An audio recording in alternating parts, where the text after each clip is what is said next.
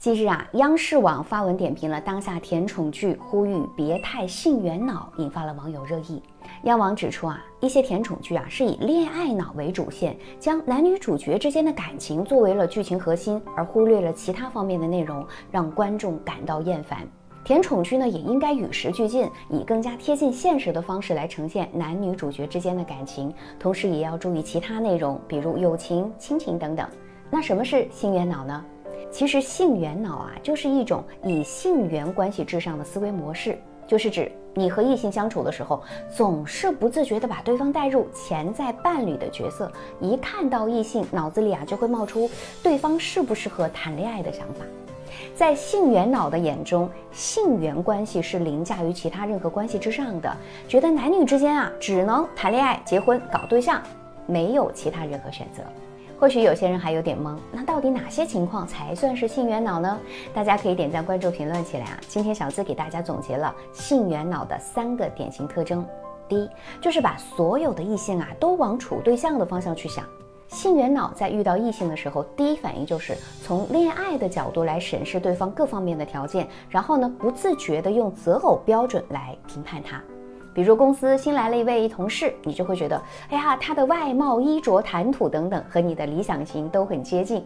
于是呢，就开始在脑海里打分，并将对方带入恋爱关系进行幻想。因为从一开始啊就带有强烈的择偶目的，那么所有的互动都是两性关系的试探，而完全不会考虑对方会不会和你成为朋友啊、学习搭子啊、兴趣搭子等等。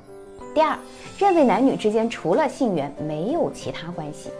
有性缘脑的人，如果发现对方不符合自己的择偶标准，就会立马失去和他进一步交往的热情，甚至开始排斥和躲避对方。因为在他们的认知里，和异性的关系啊，就只能是处对象和陌生人，根本就不存在什么纯粹的友谊。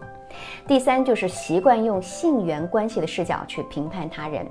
这个性缘脑的人啊，不管别人发生了什么事儿，都能跟爱情扯上关系，用性缘的价值观去评判。比如说啊，你跟朋友聚会的时候打扮了一下自己，对方呢就会八卦：哎呀，你最近气色这么好，是不是谈恋爱了？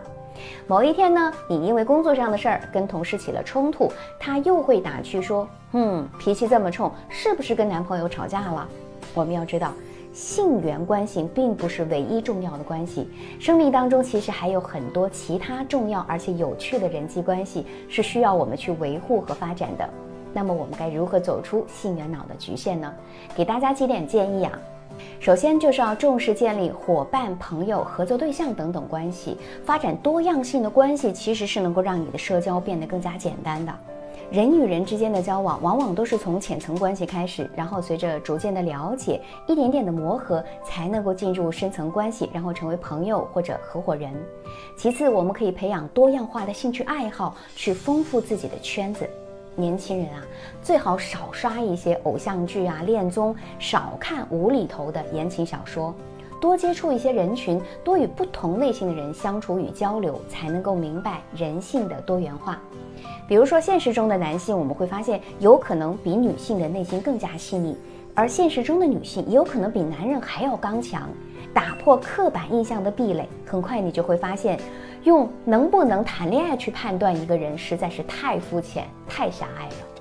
最后，如果你对性缘脑还有困惑，怀疑自己是不是也是性缘脑，那或者有其他的情感问题，大家都可以私信小资老师，给你更加详尽的解答哦。